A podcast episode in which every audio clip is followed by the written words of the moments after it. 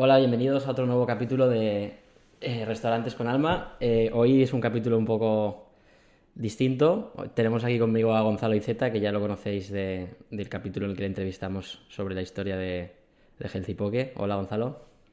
Buenas tardes, Alberto. Buenas tardes. Y un poco como os decía, la idea del capítulo de hoy es, hoy va a ser Gonzalo quien me entreviste a mí, porque como, como hablamos el día que lo entrevisté, eh, prometí que le dejaría entrevistarme y, contar yo un poco la historia de, de, Instamaki. Así que nada, lo prometido es deuda y, aquí estamos con Gon. Pero bueno, antes de dar paso a Gon, eh, os dejo con el patrocinador del podcast esta semana, que vuelve a ser Honey, y os dejamos con ellos para que os expliquen exactamente a qué se dedican. Honey es la mejor plataforma para pedir y pagar desde la mesa de los restaurantes. El cliente escanea el QR y con su móvil pide y paga sin esperas. Conseguirás aumentar el ticket medio, duplicar las reviews en Google y optimizar la carga de trabajo del camarero. Por fin vas a conocer los datos de todos los clientes que pasan por tu restaurante, potenciando marketing y ventas. Honey se integra con el TPV para que sea más fácil, rápido y sin alteraciones en la operativa de tu restaurante. Pide tu demo de forma gratuita. honey.app bueno, gracias Honey por patrocinar este capítulo y por contarnos un poquito cómo podéis ayudar a los restaurantes. Y ahora sí, eh, damos paso a, Gon. Gon, bienvenido. Genial, Albert. Pues un millón de gracias. Ya sabes que me hacía ilusión entrevistarte. Creo que puede ser muy bueno para quien nos escuche. Así que voy a empezar. Te voy a preguntar por mucho más allá de Instamaki. Vale. Te voy a apretar todo lo que pueda, pero vamos, voy a empezar preguntándote si te parece bien que quién es al, ver, ¿no? Quién es al ver primero en el ámbito profesional, si puedes, y luego que nos ayudes a conocerte un poquito más en el personal también. Vale. Pues mira, en el ámbito profesional eh, llevo ya pues unos ocho años más o menos en el sector de la restauración. Eh, empecé con, con, Instamaki en este sector sin tener ninguna idea de, de, él, o sea, un poco fue un salto a la piscina eh, desde el desconocimiento y la inocencia de, la juventud, porque tenía 23, 24 años entonces. Y, yo antes, bueno, yo, yo estudié ADE y, en su momento creía que tenía muy claro eh, que trabajaría en toda la parte de, mercados financieros, bolsa y demás. Cuando acabé la carrera, pues entré en, el BVA en, Madrid, en el departamento de mercados Estuve ahí dos años y, la verdad que lo que toda la vida había pensado que es lo que quería, pues me di cuenta que no, ¿no? Y me desencanté un poco y, a medida que, me iba quemando un poco o desilusionando, pues eh, intentando entender qué me motivaba, eh, me, me, llamó un poquito lo de, lo de emprender y, hubo un salto ahí a, a tirarme a la piscina, básicamente, ¿no? Y, esto me ha llevado al sector restauración, que, que, si en la época que estaba estudiando me, me, dices que iba a acabar en este sector, pues tuviera asegurado 99,99% que no, no. No por nada, sino porque ni, ni me llamaba, ni, ni me parecía atractivo, ni, ni, lo conocía. O sea, era un mix de todo, ¿no? Qué bueno. Entonces das el salto directamente al sector de la restauración, ¿no? Bueno, hay un impasse ahí en el que un poco, o sea, yo cuando estaba en el banco empezaba un poco el boom de las startups y todo, y, sobre todo en la parte como más tecnológica, y, fue, era 2000, eh, ¿qué sería? 14, 15, y, empezaba el boom de las apps, ¿no? De, sobre todo con el iPhone y todo. Y gente de mi entorno empezó a montar cosas también en, en formato app, y entonces yo lo primero que hice al dejar el banco fue montar como una app que yo creo que nos duró seis meses, pero me sirvió para aprender un huevo, de que era como eh, aprovechando el formato un poco de este de Tinder que salió en su momento de swipe left y swipe right, ¿no? de, de, swipear izquierda a derecha, pues intentamos montar una especie de buscador de ropa para acabar como, la idea era un poco, oye, con este gesto de me gusta, no me gusta, poder crear un algoritmo que te acabara recomendando ropa para ti, ¿no? Esto era algo muy racional porque tampoco era un sector que me atrayera y entonces, bueno, me sirvió para meterme un poco el mundillo, aprendí a programar y, entonces nada, bueno, me, gustó, pero a la que llevábamos, no sé si seis meses, pues nos dimos cuenta que, que estaba lejos de ser un negocio eso, ¿no? Eh, entonces fue, decidimos cortar y, y, parar y, me tomé yo creo dos, tres meses de reflexión y un poco con los aprendizajes de lo que me había gustado y lo que no en el banco y lo que me había gustado y no en, en, en este primer periplo de, de, startup, pues acabé en la restauración como algo que unía un poco más algo que me interesaba más, porque ya en ese momento ya me empezaba a interesar como, como usuario, por así decir, o cliente de, restauración, y, un poco conectando las cosas que no habían funcionado, ¿no? O sea, al final en, el negocio este lo, dejamos porque veíamos que no había una forma de monetizar y conseguir un revenue claro, y si lo conseguíamos, pues que el margen también era complejo porque el revenue que podíamos conseguir era pequeño, ¿no? Entonces al final nos dimos cuenta que no había mercado, ¿no? Entonces no había mercado que, se pudiera monetizar. Entonces un poco pensando en exactamente lo contrario, pues oye, un mercado que, no haya dudas, la restauración, ¿no? Al final como mínimo comemos tres veces al día, todo el mundo lo hace y, y margen, pues está claro que hay margen, será mayor o menor, pero si hay tantos restaurantes que viven de ello, pues quitaba un poco estas incógnitas, ¿no? Entonces fue un poco este racional que me, dio por ahí como podría haber dado por, por otra cosa, ¿no? Pero en ese momento fue así. Clarísimo. Ahora entramos un poquito más en las diferentes fases, eh, sobre todo en Instamaki, que yo creo que merece la pena que nos paremos ahí un rato para todos los que nos escuchan y, sobre todo lo que, lo que has hecho después de Instamaki, que creo que también ha sido muy interesante. Pero déjame preguntarte antes, ¿no? Porque habiendo sido una persona que, que ha creado un concepto, ha creado una marca, eh, ha generado volumen, ha pasado luego por un proceso de venta y ha transicionado su negocio. Eh, bueno, indudablemente para muchos, habiendo sido una persona que ha conseguido escalar un negocio y llevarlo hasta donde ha querido, ¿a qué, a qué huele el éxito, Albert? Eh, ¿Cómo dirías que a, a, qué sabe? ¿Cómo lo podrías describir? Bueno, éxito depende. O sea, para mí, o sea, la historia de Instagram que acabó bien, pero hacia adentro para mí tengo un sabor de boca malo o, quizá decirle fracaso es exagerar, ¿no? Pero creo que con todo lo que conseguimos, ¿no? Crear un concepto, desarrollar un canal mejor que nadie, para lo que podría haber sido fue muy pequeño, ¿no? Y, lo vendimos porque se dio un momento y una circunstancia que, que luego entraremos en detalle, supongo, que la mejor solución al estatus de aquel momento era vender, pero pero como historia yo creo que vendimos muy pronto y, que conseguimos algo que es muy difícil, que es crear un concepto que funcione, que traccione y generar marca sobre todo.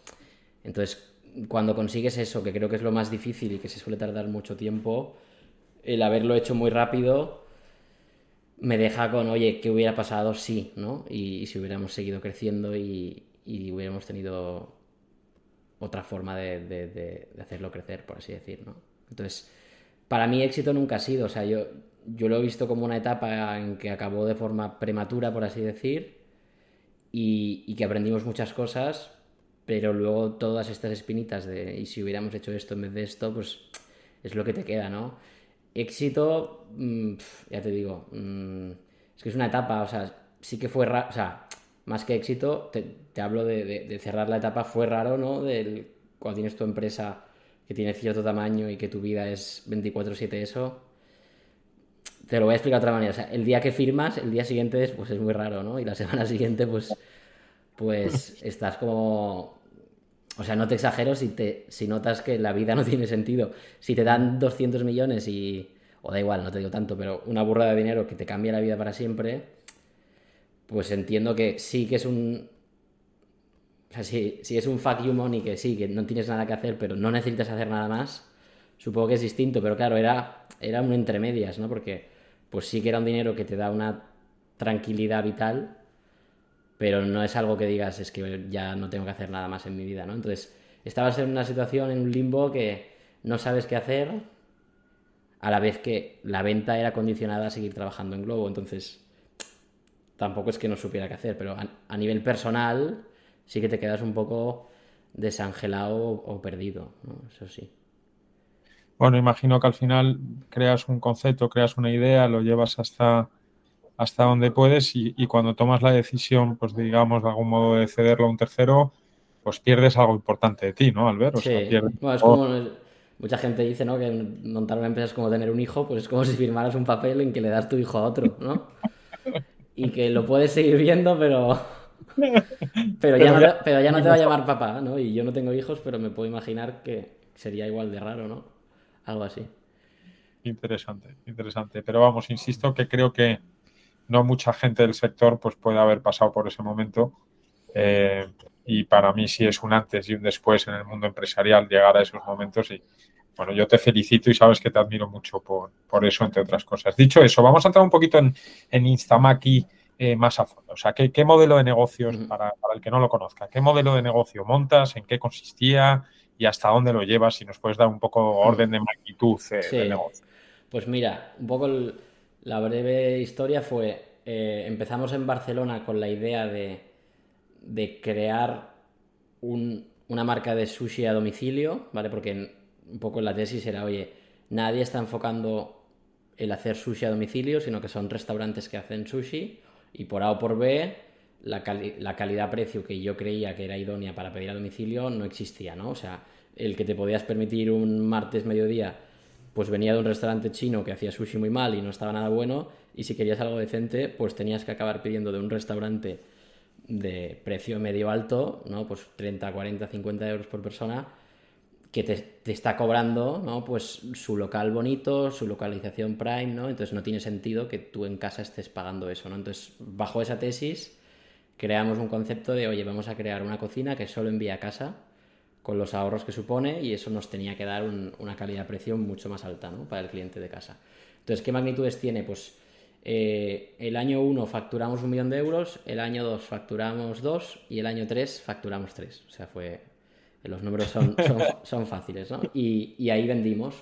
Entonces, eh, otra magnitud, pues año 1 estuvimos en Barcelona, año 2 Barcelona y Madrid, y no sé si Valencia también a finales. Y el año 3 abrimos Málaga, San Cugat, y, que es una ciudad aquí cerquita de Barcelona, Málaga y San Cugat. Eh, igual me lío entre Valencia y San Cugat, no me acuerdo cuál fue primero, pero, pero esto es un poco el, el, el reach que tuvimos. Y entonces a nivel, de, a nivel de cocinas, si no me equivoco, eran seis, porque en Barcelona teníamos dos, más un obrador central que usábamos para autoabastecernos de, de algunas cosas. Oye, entonces eh, decimos que estratégicamente te posicionas ahí en un hueco que es muy interesante. Eh, ¿Qué más crees que fue un acierto en, en, en Instamaki eh, para o sea, vosotros? Me comentabas antes que en delivery os posicionasteis increíble. Uh -huh.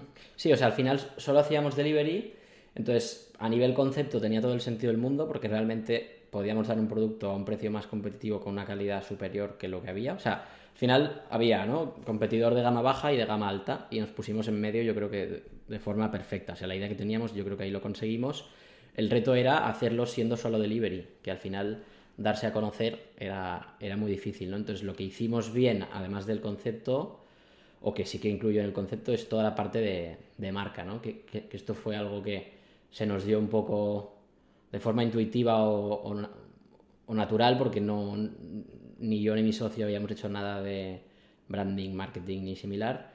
Entonces fue simplemente el, el ir solucionando de forma muy creativa una serie de problemas, ¿no? Y, y el primer problema que vimos al vender pescado crudo, que ya era algo innovador, ¿no? dentro de que la categoría pues aún no era súper grande en 2014 en Barcelona, perdón, 2016 en Barcelona, eh, era la barrera de pedir de un sitio que no sabemos qué es, ¿no? porque eh, no tienes local en la calle, la gente no te encuentra y nos dimos cuenta que la primera barrera que tenía la gente era, oye, esto de dónde viene, es seguro, eh, me va a pasar algo, ¿no? Entonces, pues ahí a todas estas preguntas íbamos creando creando soluciones, ¿no? Entonces, la necesidad fue que creáramos mucho contenido en, Instagram, que era la, la red social que, que, se llevaba en aquel momento. Entonces, pues cosas desde eh, durante las noches hacer vídeos en directo de la cocina y cuando entraba un pedido, pues hablar de, oye, este es el pedido de Isabel, acaba de pedir, vamos a ver cómo preparamos sus maquis. Entonces, la gente, no te digo que todos los clientes, pero algunos sí, se conectaban a ver cómo les preparábamos la comida, íbamos interactuando con ellos, o sea, hacíamos una serie de cosas que en verdad, si lo piensas, no es nada nuevo, porque es lo que pasa cuando tú vas a una barra de sushi offline, ¿no? Que tú ves cómo te cocinan y vas hablando con el tío que te está haciendo el sushi. Entonces, era llevar lo que pasaba en el offline al online, que pues sí que fue algo revolucionario y de hecho nadie ha vuelto a hacer, pero era fruto de la necesidad de, oye, me está llamando gente al teléfono del restaurante diciendo que de dónde viene esto. Entonces yo les decía, oye, mira, métete en Instagram que estamos en directo, te preparamos el pedido en directo. Eh, oye, oh, si no te fías, estamos en la calle tal, si vienes te invito a la cena. No era un tema de, oye, quiero invitar a todo el mundo, sino que, oye, que hacer cosas distintas que den esa confianza. ¿no? Entonces, claro, mucha gente te decía, no, no, no hace falta, ya me lo creo. O, o yo qué sé, o como al hacer tanto contenido por Instagram, el público era muy joven, pues a veces el que pagaba no era el que quería pedir, ¿no? Era el padre. Entonces, al momento de hacer el pago, pues lo mismo, el padre estaba en la web, veía que iba a pagar un carrito de 50 euros y pensaba, ¿dónde coño estoy pidiendo yo esto, no? Entonces llamaba al padre, oye, que mi hija me ha hecho pedir aquí, eh, ¿quién sois? ¿Esto es real? ¿no? Que claro, yo también pensaba, ¿qué te voy a decir? ¿no? Te voy a decir, no, esto es una estafa, eh, paga, ¿sabes? No. Entonces, bueno, le contabas un poco la historia, estamos en la calle tal, hemos montado esto porque tal, ¿no? Entonces la gente se, se animaba, ¿no? Entonces íbamos rompiendo las barreras, ¿no? Y pensando de qué manera eh, escalarlo, ¿no? A nivel de marca. Entonces, ¿qué pasaba? Pues oye, que si cada semana nos llamaba gente explicando, digo, preguntando que si congelábamos el pescado porque no se fiaban, no sé qué, pues hoy hacíamos un vídeo en YouTube, un vídeo en Instagram explicando cómo lo hacíamos, cómo no sé qué, en la web poníamos un link, ¿no? O sea, un poco, pues lo que pasa en un e-commerce de un producto revolucionario o nuevo, pues tienes que educar al, cliente, ¿no? Entonces nuestro reto aquí era educar al cliente que veía una barrera en que, oye, la comida, pues ya comen cada día, pero no están acostumbrados a pedir a un sitio que nunca han visto, ¿no? Entonces era un poco... Y esto en verdad nos hizo distintos y nos dio una, un alma, ¿no? De, y nos sirvió para romper una barrera, pero luego nos diferenció, ¿no? Entonces, el canal escaló con nosotros, o sea, llegamos a tener yo creo que 60, 70 mil seguidores en una época en que nadie tenía tantos, o sea, ni, ni, ni los influencers tenían tantos, o sea, obviamente algunos sí, ¿no? Pero que no era, no era habitual que un restaurante o una marca tuviera tantos seguidores, con tanta interacción, o sea, hacíamos, yo qué sé, sorteos de una cena y yo creo que el post que más tuvimos 100.000 comentarios en, en un post, ¿sabes? Sin, sin, sin, publicidad ni nada. O sea, era todo orgánico porque la gente nos seguía porque le interesaba ver realmente lo que, lo que compartíamos, ¿no? Y tanto fue así que nos, o sea, nos lo creímos de verdad, entonces teníamos un equipo que se dedicaba a esto full time y no te hablo del típico que sigue las redes sociales y pu publica cosas, sino el trabajo era responder todos los comentarios, eh, escribir de forma proactiva a, la gente que había pedido el día anterior, absolutamente a todos les mandábamos un WhatsApp a,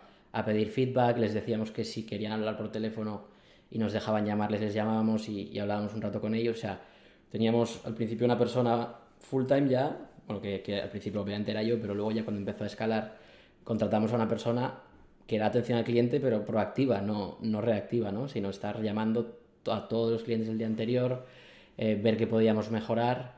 Entonces, bueno, era una actitud un poco distinta que, que, en su momento mucha gente nos ha dicho, no, es que esto fue un momento, momento adecuado porque empezaba Instagram y digo, ya, pero es que nadie, yo no he visto a nadie hacer esto, aunque ahora Instagram sea mainstream y esté muy competido, ¿no? A mí no me han llamado nunca, ni me han mandado un WhatsApp de un restaurante preguntando qué tal estaba todo, ¿no? Entonces, te llega a veces pues el típico CRM de, si reservas por, por un TripAdvisor o así que puntúes qué tal, pero no no es una persona que no te es cercana, que te pregunte, oye, ¿cómo ha ido todo? ¿Estaba todo bien?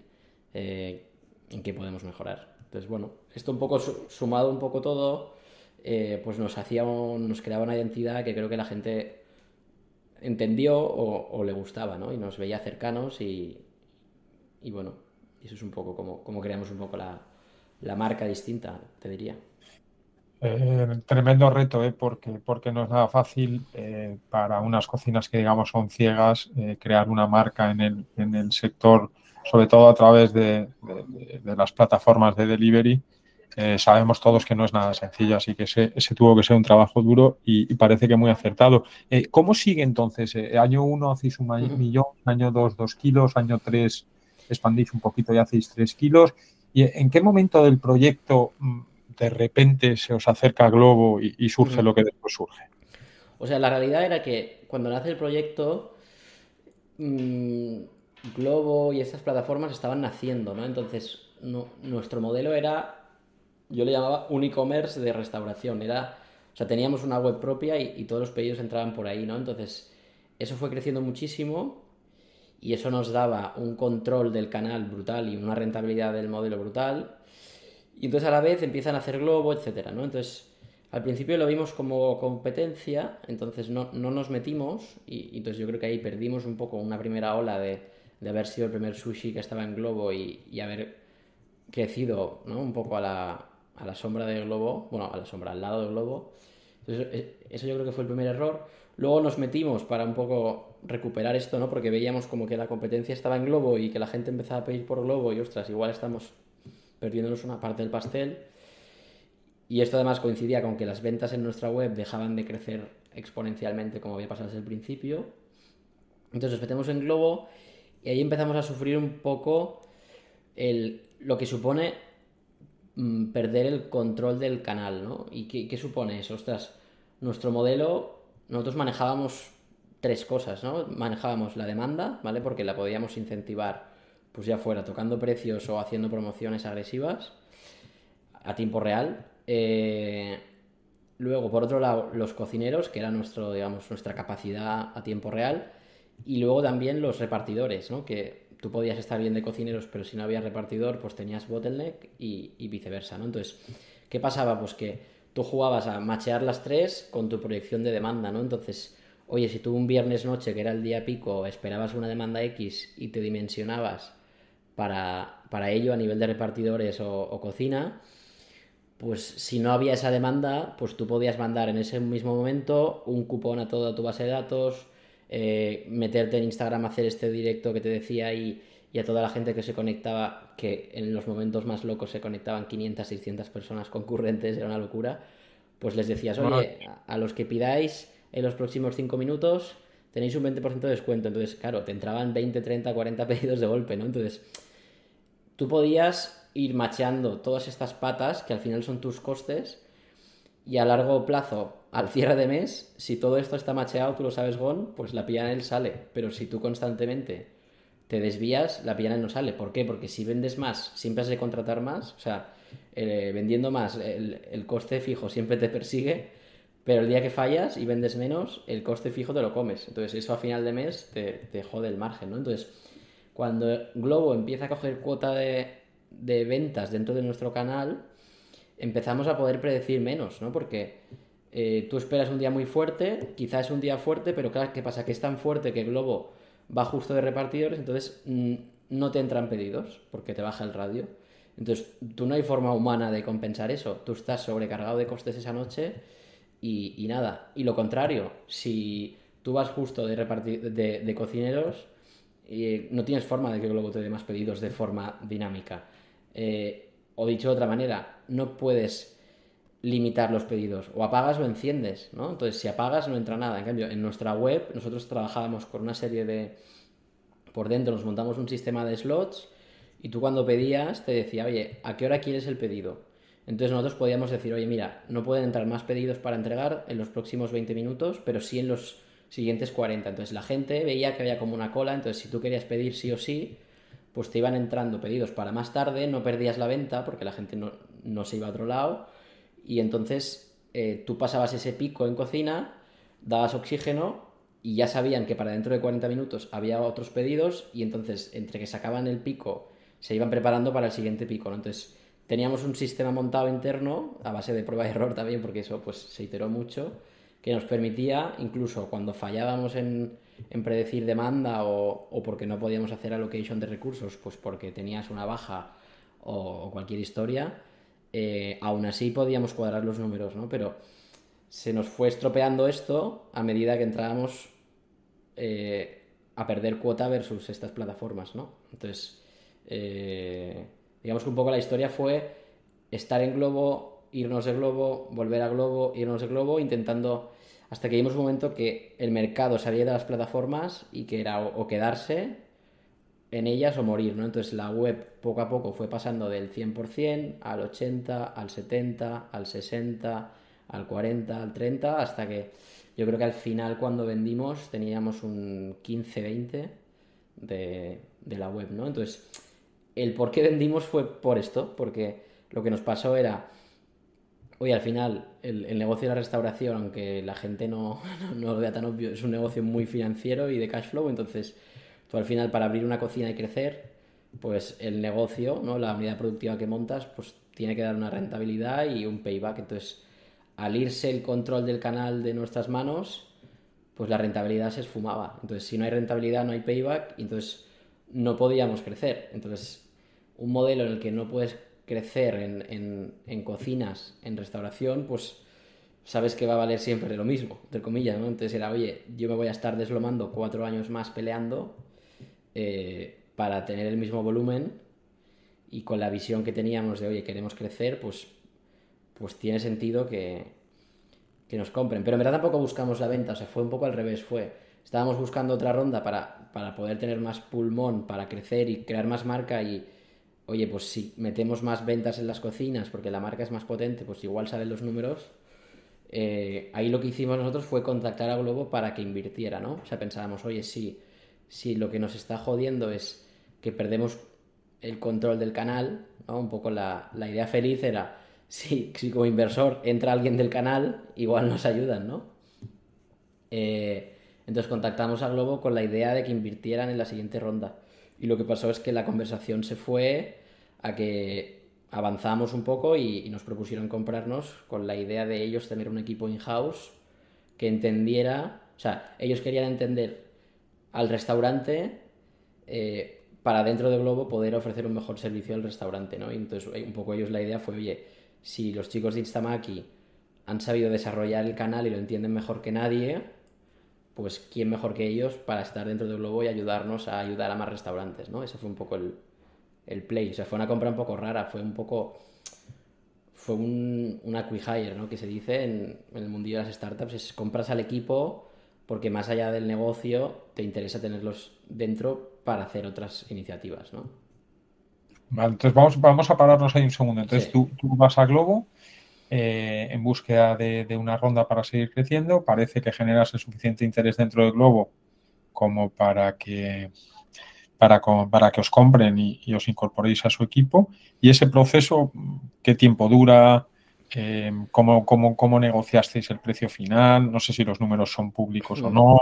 ¿Qué tiempo tuviste para tomar la decisión? O sea, ¿cómo es un proceso de esos los que vendes tu compañía? Pues no sé si te pasa a ti, en momentos de estos de estrés, pierdes el... O sea, cuando lo pasas...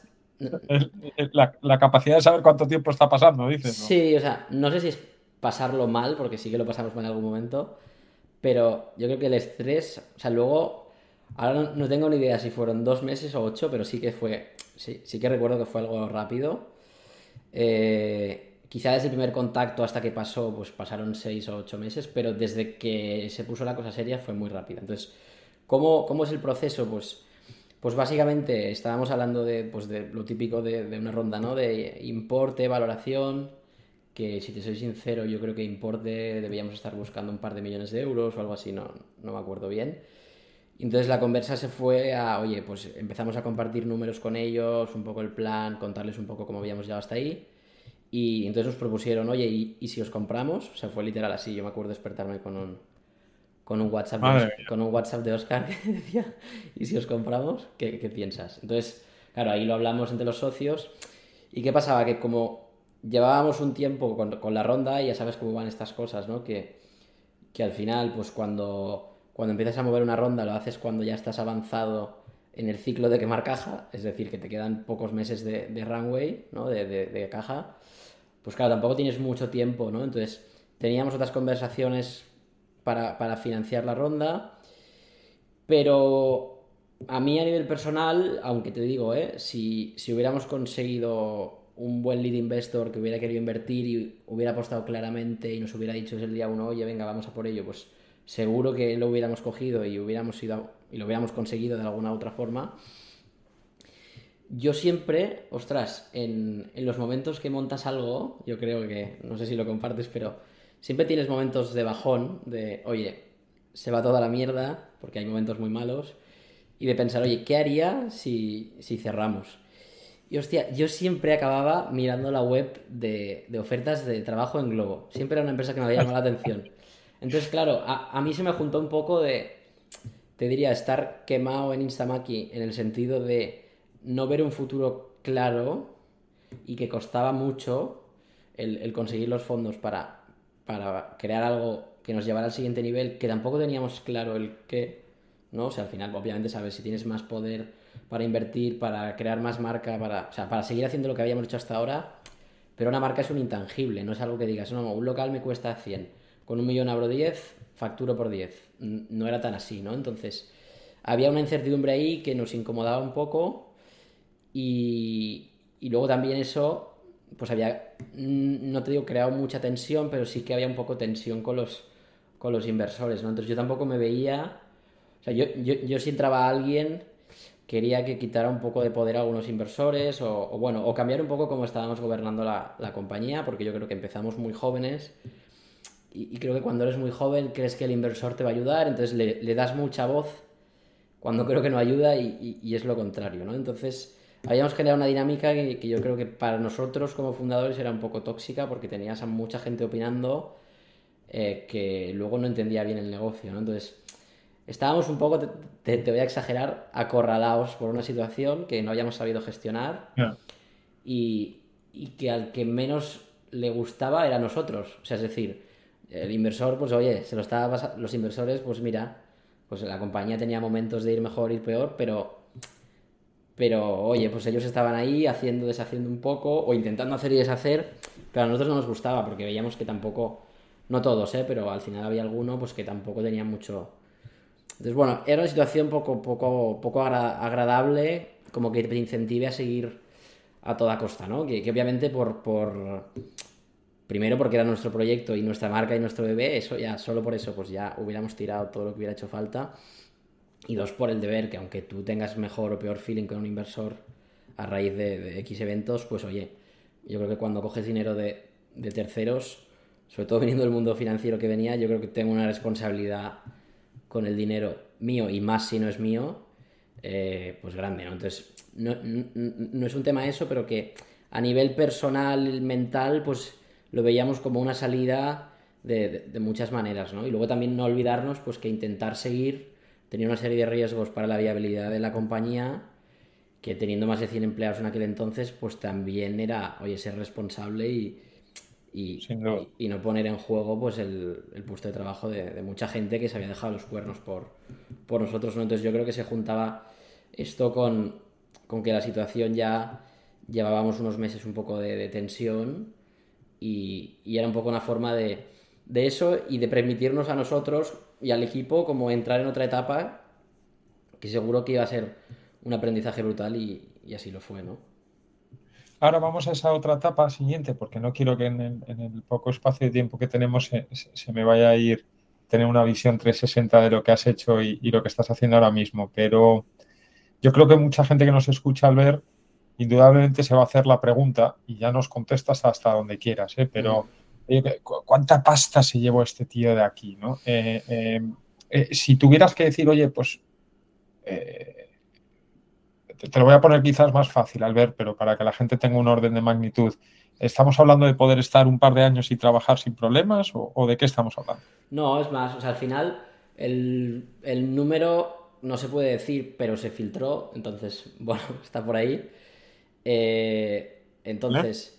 Que son varios millones de euros, pero claro, tener en cuenta que cuando levantas dinero de inversores, o sea, entre que eres dos socios, eh, stock options a parte del equipo, y levantas dinero de varios fondos, pues, pues al final te vas diluyendo, ¿no? Entonces, pues para que te hagas una idea, pues entre Jan y yo, que fuimos los, los cofundadores, pues el momento de la venta, pues sumaríamos entre los dos casi un 50%, ¿no? Entonces, o sea que de, de la cifra que sale, pues obviamente yo creo que hay un, un vicio que tiene todo el mundo. Yo creo que tú ves una empresa que se vende por 100 millones, que no es el caso, ¿eh? no, no, no son esas cifras, y piensas, hostia, el tío se lleva 100 millones. Primero que nunca es el tío solo, porque siempre hay más de un cofundador. Entonces ya ibas dividiendo. Y luego siempre o tu familia te ha apoyado, o tus amigos, o todos, o fondos, o de alguna u otra forma, siempre te has diluido. Entonces, tú lo sabes también, hostia, eh, el número que sale hay que dividirlo entre muchos, ¿no? Entonces, sí, no, no el, solo, el, número molón, pues, pues, luego no es tanto, ¿no? Entonces, sí, obviamente, a nivel personal, pues, hostia, te, te da un un patrimonio que es una tranquilidad y, y, obviamente pues, pues te permite ver la vida distinta porque no estás, vamos a decir, sufriendo por sobrevivir, que obviamente pues si, si has tenido la suerte de que has nacido en una familia que te ha dado todo, que has, te han educado de la leche y puedes acceder al mercado laboral bien, pues nunca vas a sufrir por, por malvivir, pero bueno, no es lo mismo eh, vivir de un sueldo que tener un colchón muy grande o grande, eh, aparte de tu sueldo y tu trabajo, ¿no? Entonces, no. te cambia la vida, pero, pero está lejos de ser eh, una venta de estas que, que, te puedes comprar todo lo que quieras. Yo creo que tenemos a más de uno escuchándonos que está googleando venta en Zamaki. Sí, no, ahí sale. Yo creo que sale. Pero lo volvieron a poner, bueno, no sé. El caso es que hiciste ahí tu, tu pequeño, mediano, gran patrimonio y, y, estuvo fantástico. Yo te quiero preguntar más allá, eh, antes de pasar un poco ya a tu etapa en Globo, más, más ajena y no, y no emprendedora, digamos, de toda esa etapa emprendedora, porque oye, lo intentaste con, estas, con esta aplicación que comentabas, luego montas Instamaki. Eh, ¿Cuál crees que es el peor momento de, un emprendedor, Alberto? ¿Cuándo, ¿Cuándo, dirías que lo pasaste eh, francamente mal y por qué? A ver, yo te diría que, o sea, lo que te lleva a hacer a, pasarlo mal es no entender, o sea, te diría que el momento más bajo no coincide con el momento real más bajo, seguramente. O sea, es decir, eh, y te pongo el ejemplo en la, cuando estábamos con la aplicación, hostia, eh, invertíamos un huevo de tiempo, hacíamos mil cambios en la aplicación, entonces cada día veías que el uso de la aplicación crecía un 20%, que el número de personas, yo qué sé, eh, que la usaban se multiplicaba, que el número de personas que añadían algo al carrito subía un 30%. Entonces, claro, tú cuando ves eso piensas, oh, es la bomba, hablamos de puta madre. Pero en ese momento no te haces la pregunta adecuada, que es, oye, ese porcentaje sobre qué base eh, viene, ¿no? Porque yo creo que cualquier cosa que hagas, si te dedicas al 100%, malo será que no mejores cada día, ¿no? Entonces, no es el caso este en concreto, sino es que a veces no te estás haciendo la pregunta concreta, ¿no? Entonces, yo ahora mirando para atrás, en los momentos más duros, pues quizá no, o sea, entendiendo un poco todo con perspectiva, no, ha coincidido con, con, con, el momento más difícil, ¿no? O sea, por ejemplo, momento más duro de pasarlo mal, o sea, de yo de sentirme, pues fue la época de la venta. Durante la venta, por la tensión, la tensión de que ya estás avanzando tanto, que si se cae la venta, eh, se va toda la mierda, porque ya hay un momento que tienes que hacer una apuesta que idealmente tienes que saber manejarlo para que no sea así, pero, pero había momentos que te sentías así y seguramente si se hubiera dado eh, algo hubiéramos hecho, ¿no? Y hubieras hecho una ronda en malas condiciones, hubieras sobrevivido, seguro. Pero ese momento de ver el abismo, claro, si tú lo ves con perspectiva dices, joder, que el peor momento que aquí sea cuando estabas vendiendo la compañía pues quizás son unas horas en que lo estás pasando mal porque, pues un poco con las bromas estas que pasa con el mercado de fichajes del fútbol, ¿no? Que mandan el fax un minuto tarde y se cae. Pues había cosas así, de tener que ir al notario y un socio no aparecer. Bueno, pues...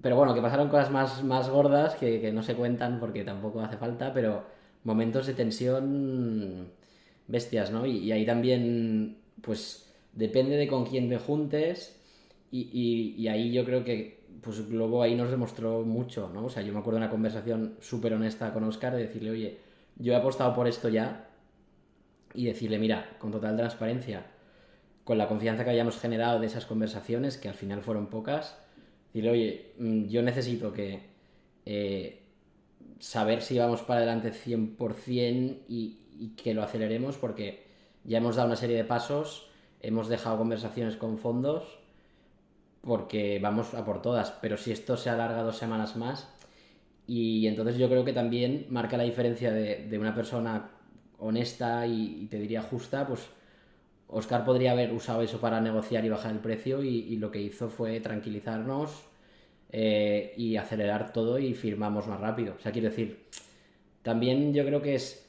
Eh, igual que a otra persona no, le hubiera salido ser transparente como me salió a mí, yo creo que también es importante rodearte de gente con, tus mismos valores. Entonces, por eso yo creo que momentos difíciles han habido, pero, pero si tú estás en el sitio que tienes que estar, con la gente que tienes que estar, yo creo que, que siempre se acaban, se acaban arreglando, ¿no? Y igual ha pasado con inversores, que igual que te he hablado mal de algunos, pues otros en momentos de la venta, pues se hizo un préstamo puente para llegar a que se ejecutara la venta, que dices, sí, bueno, él también era un interesado, ya, pero si no, pues, pues eh, se hubieran podido aprovechar de la situación. O sea, al final, eh, yo creo que los momentos difíciles, pues, pues bueno, con un buen equipo y, con buenos compañeros de viaje, ya sean inversores, compradores o, gente del equipo, pues, pues se, van sacando. Sí que es verdad que es una historia un poco anómala, porque fue todo muy rápido y, y, la verdad es que los primeros dos años constantemente era morir de éxito. No recuerdo muchos momentos difíciles, más allá de, los físicos, de lo que entraña a nivel personal trabajar tantas horas y no descansar ni un día de la semana, no tener vacaciones. O sea, la dureza era más personal de gestionar el, hipercrecimiento de una empresa súper intensiva en, personas y en horas. ¿no? Te diría más eso. Yo muchas veces cuando me preguntan a mí eh, qué, es lo que conlleva emprender, pues lógicamente creo que uno, indudablemente uno de los mayores esfuerzos es pues esa constancia, ese sacrificio, esas horas, esa entrega que le tienes que meter, pues a, como tú decías, a tu bebé, a tu proyecto, etcétera. Pero cuando me preguntan eh, si volvería atrás y lo volviera a hacer, para mí es absolutamente indudable, ¿no? Yo, yo, sí lo haría. En, tu caso, ¿cuál es la sensación? Eh, eh, Albert, ¿volverías eh, a emprender en un proyecto como, como Instamaki? Sí, bueno, de hecho lo estoy haciendo. Lo que pasa es que yo creo que también el, aprendizaje que te llevas no es hacer cosas distintas, porque, porque tampoco las puedes hacer. O sea, no puedes decir, no, no me voy a involucrar tanto a nivel personal. Es imposible porque si no, no va a funcionar. Pero es el saber gestionar tú tus, tus emociones o tus. ¿No? Que, que, que con el tiempo crees que lo has aprendido y luego, luego lo vives, ¿no? Yo, hacía la broma ahora, no sé si lo habla contigo o con otro amigo, que, que, acabamos de abrir, digo, ostras, el vértigo este de cuando abres y el cuarto día vendes más que el tercero y te crees que, que, el siguiente paso es salir a bolsa, ¿no? Esa adrenalina al, salir, al llegar a casa y el día siguiente es el día que menos vendes y, y, estás ya que no duermes pensando, tengo que hacer esto, tengo que hacer lo otro, tengo que hacer lo otro, porque no, no, no, no, esto es un desastre. Entonces, Hostia, que aunque creas que lo aprendes a gestionar, hostia, sufres igual, ¿no? Y sí que es verdad, pues que quizá tienes la experiencia de, en este momento en que tienes estos pensamientos, decirle a tu cabeza, oye, apaga, ni va tan bien, ni va tan mal, ¿sabes? Mañana será otro día, y si llevamos tres meses y está todo flat, que no crece, pues habrá que hacer un plan ad hoc, ¿no? Pero no, volverte loco a, remover toda la empresa y todo cada día por, altibajos iniciales que, son normales, ¿no? Por ejemplo. Entonces, bueno, yo, creo que es tener un poco esta madurez de, oye, vete a dormir, el problema mañana a las 8 de la mañana va a seguir ahí esperándote, ¿no? Entonces, tú descansa y mañana lo verás de otra manera. Yo creo que eso es un resumen de lo que te da la experiencia, porque te vas a estampar con muchas cosas y si no son las mismas serán otras, ¿no? Pero al menos es la forma de tomártelo. Ok, entonces de alguna manera pues, pues pasas al equipo después de todo esto de, Globo. Imagino que con un ojo también dentro de Instamaki que se incorpora definitivamente al portfolio de, Globo. ¿Cómo fue la etapa de, Globo ahí dentro? Pues mira, aquí hay un par de anécdotas divertidas que yo creo que reflejan un poco lo que fue, ¿no? O sea, ya al entrar orgánicamente un poco se derivó en que mi socio Jan cogió un poco la batuta de, llevar todo lo que era Instamaki y yo dedicarme un poco más a proyectos nuevos, ¿no? Que era un poco lo que quería hacer, o sea, un poco la idea de Globo de por qué nos compraba, ¿no? Pero obviamente, pues, como habían comprado Instamaki, pues fue un poco una división que salió natural, ¿no? No me acuerdo si le hablamos Jan y yo, pero bueno, salió un poco natural, ¿no? Entonces, eh, durante el momento de la venta, que esto es una anécdota que no, que no te he contado, pero enlaza con lo que hice luego, eh, pues en una de estas conversaciones con, con Oscar, y esto es, divertido, un día que nos vine a ver a la cocina, que ya viniendo a veces porque estaba cerca de su casa una de ellas y venía a ver un poco tal cómo iba todo y que le enseñáramos un poco lo que hacíamos, pues me cuenta que, él había estado en, Latinoamérica, porque Globo estaba allí en, Brasil por aquel entonces, y había un competidor que, había comprado una empresa de sushi, que hacían sushi con robots, eh, y lo vendían súper barato, ¿no? Y un poco el play había sido que les habían comprado y era una arma de marketing de, oye, solo en... Era en... ¿Quién era? ¿Cómo se llamaba? Eh, bueno, no, me acuerdo. El, player que había nativo de Brasil, eh, pues oye, era el único en tener esa cadena, que era un éxito porque era el sushi más barato de todo Brasil, una calidad brutal, no sé qué. Entonces, que oye, que por qué no Instamaki era un poco la misma arma y que si podíamos montar nosotros también una submarca eh, super low cost con robots. Claro, entonces a mí eso, pues te puedes imaginar, me sonaba chino. De repente. Era la primera vez que lo oía. Pero claro, yo pensaba, hostia, mm, lo que te comentaba antes, ¿no? Nosotros ya o sea, no hay plan B de vender a Globo, ¿no? Entonces digo, ostras, si le digo que no, igual se congela o se enfría un poco el, el deal, ¿no? Y entonces, claro, yo le dije, ¿no? Como, como buen emprendedor que me gusta meterme en berenjenales y no digo que no a nada, pues le dije que sí, que ningún problema, que obviamente éramos capaces de montar eso. Y yo a la vez que lo decía pensando, no tengo ni idea de lo que, de lo que me estás contando, ¿no? Entonces nada, me acuerdo que se fue y yo llamé a Jan, porque ese día no, no, no estaba Jan, y le digo, oye Jan, tenemos una buena noticia y otra mala. ¿Sabes? Digo, la buena es que va todo para adelante la mala es que tenemos que montar un, un, restaurante de sushi con robots, no sé si eran un mes o algo así. Y entonces nada, nos, bueno, pues me, pongo a empaparme que estos robots, a, a, buscar por internet, contactamos al proveedor, se producían en Japón y nada, y el tío nos dice que no, que eso se hace bajo pedido y que tardan tres meses en producir o algo así. Digo, vale, ya, ya, ya le hemos cagado. Entonces nada, nos ponemos a buscar y encontramos un tío que los vendía de segunda mano en Barcelona justamente. Entonces yo le digo a Oscar que ya tenemos los robots, que no se preocupe, que en tres semanas lanzamos. Y el día que íbamos a hacer el pago me llama el tío y me dice que ha encontrado un tío que se los compra más caros y que nos deja tirados. Y digo, me cago en la puta. ¿Sabes? Aparte digo, es que encima he avisado a Oscar que ya lo tenemos. Bueno, un drama. Entonces me pongo a buscar como un loco, como un loco por, por todos lados, llamando a todos los distribuidores, eh, todas las webs de contactos de mil anuncios no sé qué, y acabamos encontrando otros tíos a una hora de Barcelona, pues nada, me cojo el coche, voy para allí y nos las llevamos todas. Y, y nada, entonces claro, el siguiente, eh, voy a contar cuatro pinceladas porque es toda para, para un podcast entero. Y entonces, claro, digo, digo bueno, necesitamos como condición a, la, a, que os compremos esto, que nos enseñéis a, a usarlas. Y porque dicen, no, las instrucciones vienen en japonés, ¿sabes? Digo, hostia, pues mal. Y, y, Madre, nos, y nos, Albert. No, no, no, espera, espera. Entonces nos dice, ostras, pues la chica que sabía usar esto no, pues dejó de trabajar aquí y no tenemos ni el contacto. Y digo, ostras, entonces se me ocurrió llamar al tío que nos dejó tirados, que no me hacía ninguna gracia, pero pensé, es que no me queda otra. Y me dijo lo mismo, que él no sabía usarlas, que tenía una chica que las sabía usar, que la chica era china y que no hablaba español y que sí me podía poner en contacto con ella. Entonces, bueno, pues hablando casi a símbolos, pues la tuvimos que contratar porque no era capaz de, de, explicarnos cómo iba, sino que la íbamos a contratar para, pues, oye, ella las iba a operar y nosotros pues ir haciendo como un manual viéndola, viéndola operar, porque no hablaba ni, ni inglés ni español, solo chino.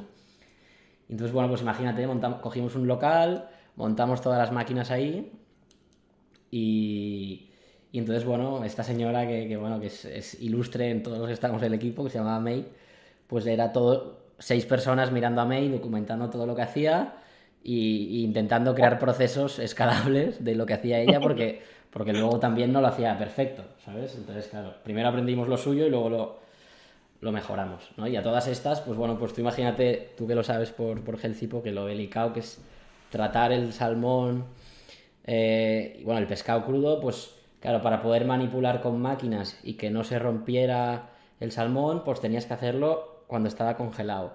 ¿Qué pasaba? Que si está congelado, lo sabes tú, se quema. Pues oye, tuvimos que traer, eso sí, de Japón, un congelador con unos imanes especiales que habían desarrollado allí patentado, que Me hacía contaste, sí. que las fibras del salmón no se rompieran al congelar.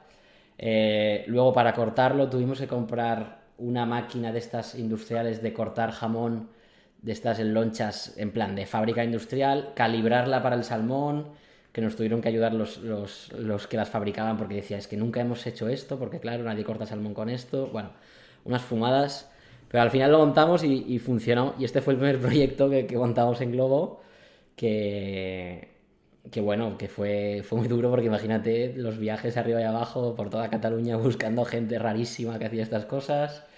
Eh, luego, claro, cuando teníamos todo operándolo nosotros, porque, o sea, las máquinas eran muy sencillas, pero a la vez mmm, teníamos que poder crear un proceso como una fábrica para poder contratar a gente que las operara. Entonces, me acuerdo estar 14 horas al día operando las máquinas 7 días a la semana y, y, eran cosas tan rudimentarias como pues el típico movimiento de, de Playmobil que digo yo, de bajar, subir brazos para meter el salmón por abajo de la máquina y sacarlo por arriba, que lo tenías que coger tú con la mano. Entonces tú imagínate 14 horas moviendo las manos así, seguidas, O sea, te digo, quedarnos, quedarnos clavada la espalda, las manos bloque, o sea, te lo juro, ¿eh? O sea, no, no, no, no es coña. Anécdotas de estas de, de, de estar, pues, los que estaba yo y, y, y sobre todo Víctor, Raúl, que, que, estaban conmigo en la época y Jan también nos echaba un cable, pues te digo, servicios llorando del dolor y no te exagero, ¿eh?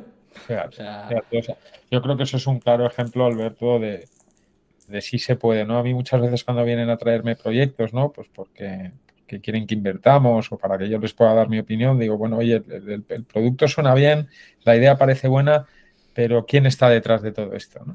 Mm. Y, y, joder, yo cuando me cuentas estas cosas al ver, me, me da toda la impresión de, de, que teníais un pulmón y una capacidad ahí eh, empresarial y un ánimo por, por si se puede, independientemente de que también estabais en la tesitura con Globo de que teníais que cumplir con eso, ¿no? Claro. ¿no? y luego contar ahí cómo va el proyecto, ¿no? Todo bien, no, perfecto, fantástico. fantástico, y luego sangre en las manos, ¿sabes?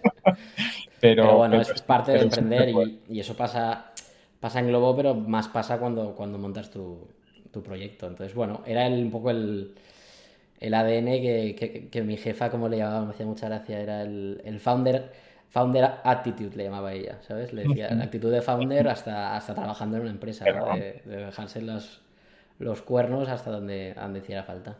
Sin duda. Albert, vamos a tener que hacer un, un copia y sigue, eh, sí. porque son las 5 me tengo Parte 1, que... dejamos como parte 1 si quieres. Como parte 1, porque tengo que meterme en una Perfecto. reunión, pero el... necesito saber cómo seguiste dentro del globo y yo creo que toda la gente que nos escuche le interesa sobre todo mucho saber qué estás haciendo ahora. Perfecto, pues si te parece, dejamos esto como parte 1 y en la parte 2 explicamos un poco todo lo demás de Globo, porque igual que este, pues hay proyectos también muy divertidos. Eh. Y, y, luego también contamos un poco de, del inicio de Berto, si te parece. Hacemos parte 1 y parte 2. Sí, por favor, que nos interesa a todos mucho saber qué estás haciendo ahora. Perfecto, pues oye, Gon, mil gracias por, por venir a, a, entrevistarme a mí hoy. Y a los que hayáis llegado hasta aquí, muchas gracias y, y seguiremos con la parte 2. Hecho, gracias a ti, Albert. Un gracias, abrazo. Chao, chao.